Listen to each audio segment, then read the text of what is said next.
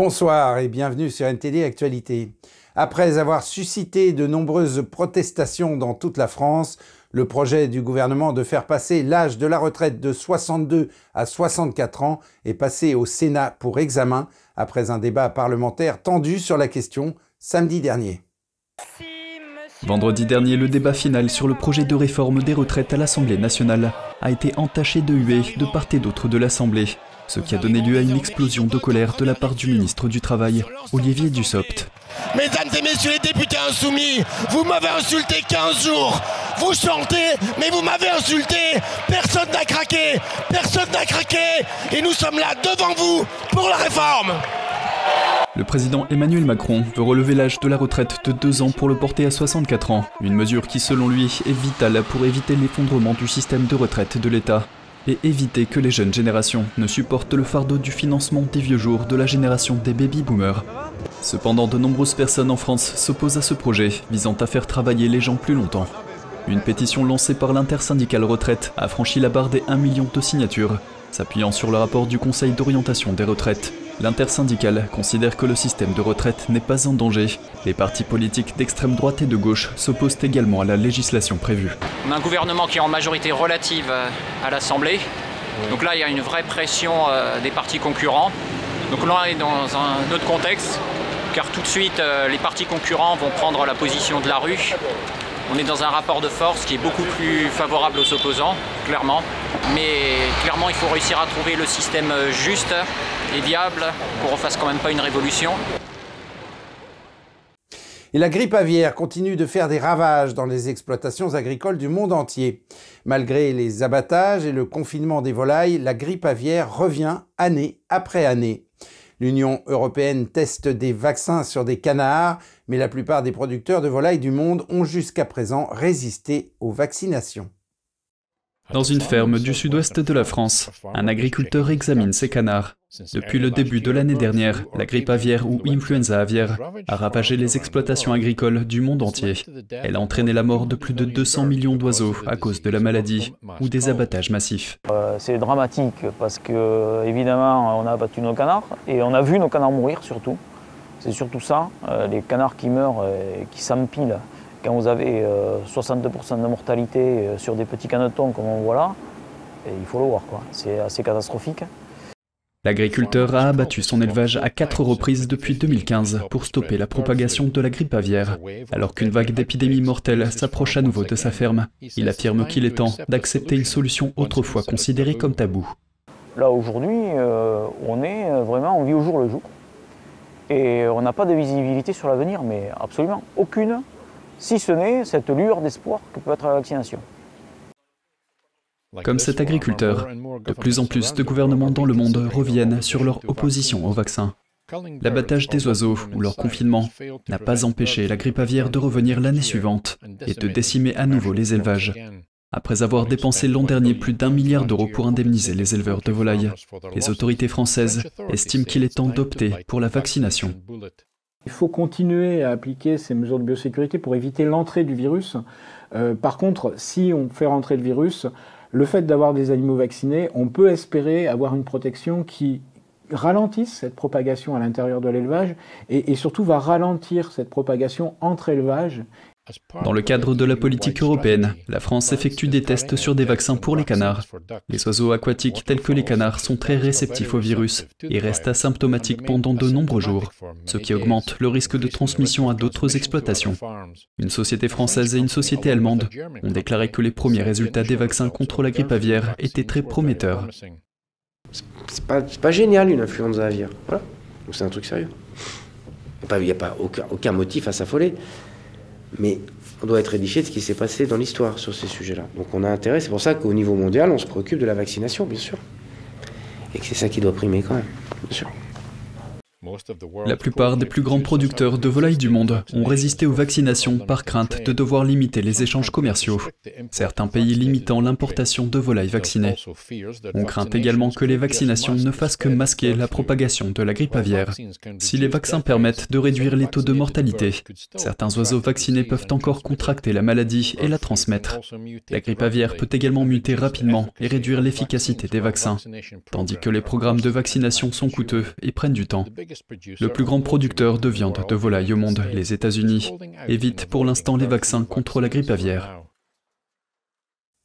la conférence de Munich sur la sécurité a débuté vendredi en Bavière, en Allemagne, et s'est achevée dimanche. Il s'agit d'un rassemblement annuel d'experts, de hauts responsables politiques et de chefs d'État autour des questions de politique de sécurité mondiale.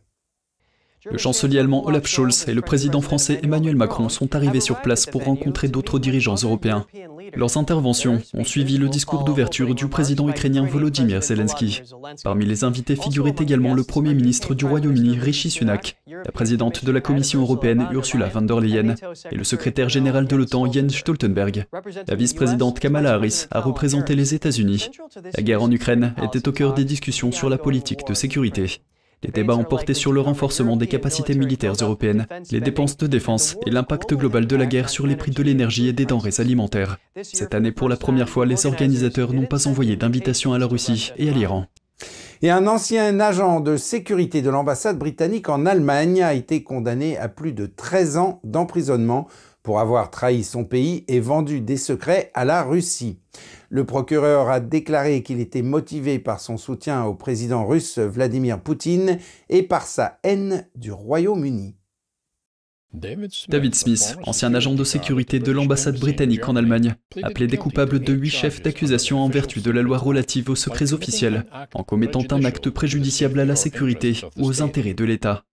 Lors d'une condamnation télévisée vendredi, le juge Wall a déclaré que Smith avait commencé à voler des secrets de l'ambassade la nuit à la dérobée en 2018 et avait continué jusqu'à son arrestation.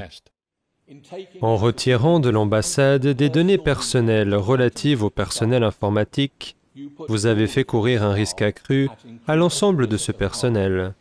Il fallait leur dire que leur sécurité avait été compromise de cette manière et le niveau de danger causé par vos actions a ensuite dû être géré. Cela a causé à certaines des personnes concernées et à leurs familles une anxiété et une détresse compréhensibles. La Cour a été informée des conséquences potentiellement catastrophiques pour chaque fonctionnaire britannique à Berlin. L'ambassade britannique a dû dépenser près de 900 000 euros pour mettre à jour sa sécurité. Le procureur a déclaré que l'espionnage de Smith aurait pu nuire aux négociations commerciales internationales de la Grande-Bretagne. Plus important encore, elle est intervenue à un moment où le Royaume-Uni dénonçait les actions de la Russie, notamment l'accumulation par celle-ci d'un grand nombre de troupes à la frontière ukrainienne. Smith a été condamné à 13 ans et 2 mois de prison.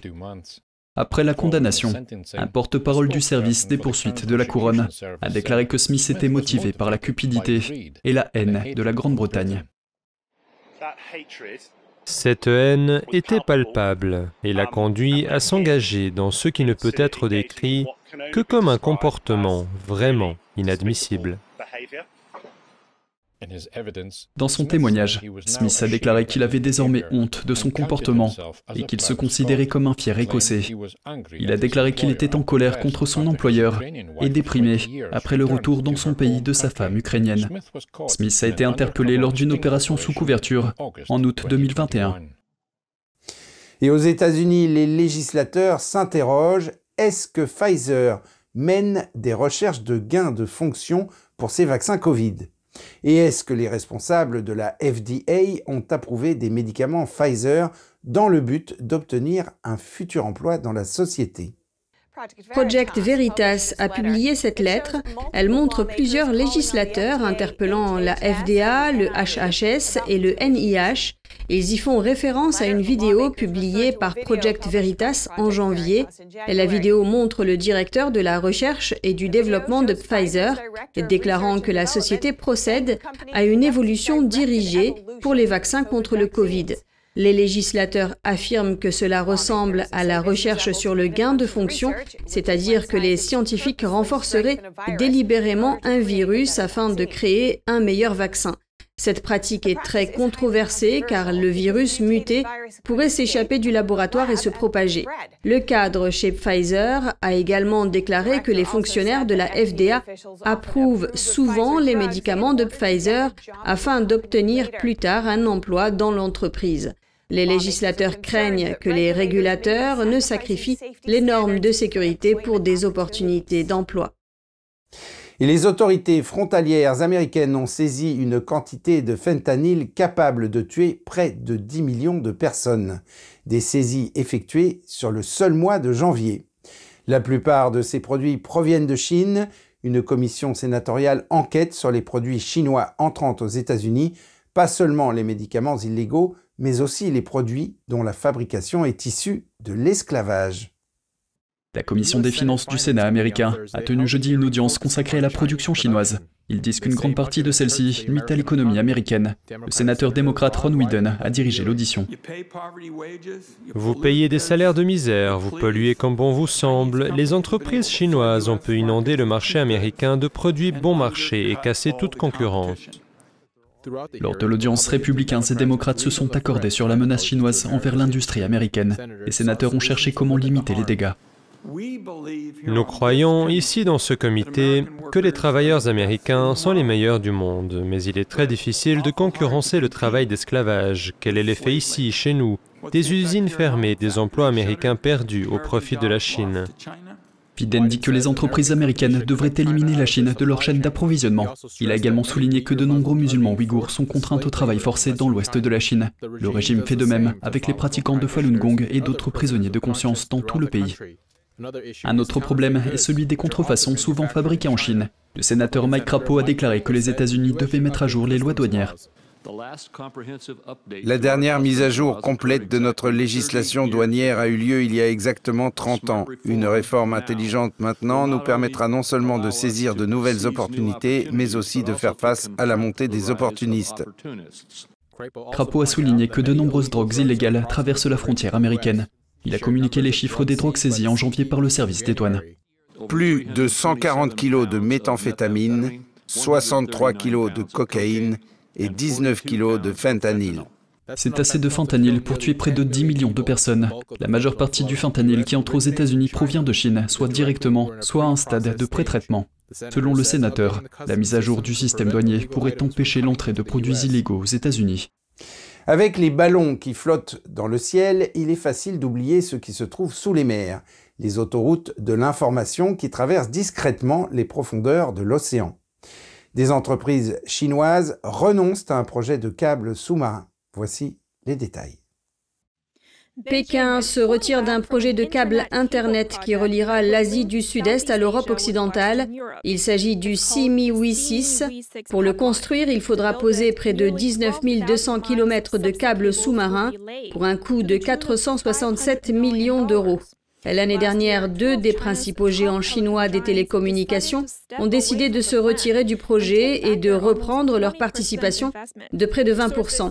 Selon certaines sources, la décision a été prise après qu'une entreprise américaine a été choisie au détriment d'une autre entreprise chinoise pour une partie essentielle du projet. La Chine est en concurrence avec les États-Unis pour le contrôle des câbles sous-marins mondiaux. Il s'agit d'une infrastructure unique en son genre, chargée de transmettre environ 80 15% du trafic Internet intercontinental mondial. Cela inclut entre autres des données cellulaires, des appels vidéo, des messages, des courriels. Environ 400 câbles sont en service aujourd'hui, couvrant près de 1,4 million de kilomètres. Le problème est que certains ont exprimé des craintes d'espionnage, affirmant que les stations où les câbles commencent et se terminent risquent d'être interceptées par des adversaires étrangers et des pirates informatiques. Revenons au câble 6 une plus petite entreprise d'État chinoise participe également au projet China Unicom. Elle n'a pas révélé son investissement.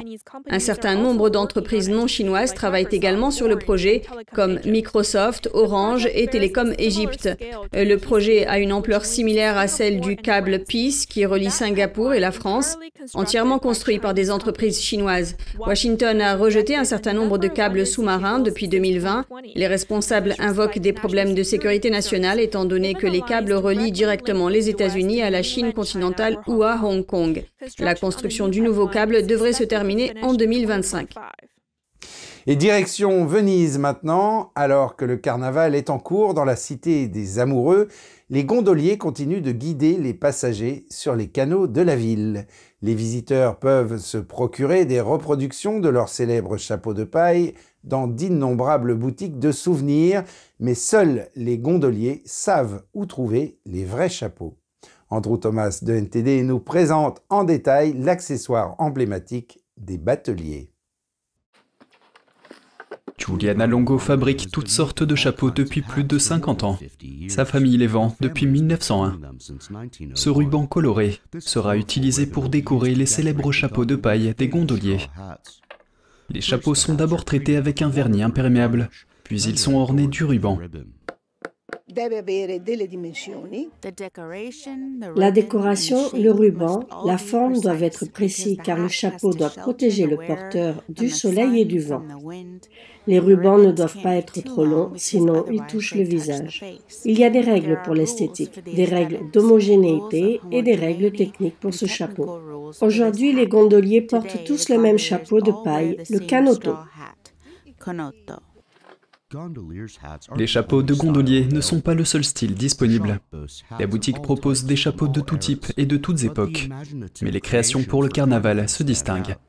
Au départ, Longo et sa mère créaient des chapeaux excentriques pour elles-mêmes pendant le carnaval. Ma mère et moi avions l'habitude de fermer notre boutique pendant le carnaval et d'aller le célébrer. On nous a alors incité à produire pour les autres les chapeaux que nous créons pour nous-mêmes. Nous avons donc laissé libre cours à notre créativité de modiste, car un chapeau de carnaval n'est jamais trop grand, trop petit, trop coloré, et il n'y a jamais de trop.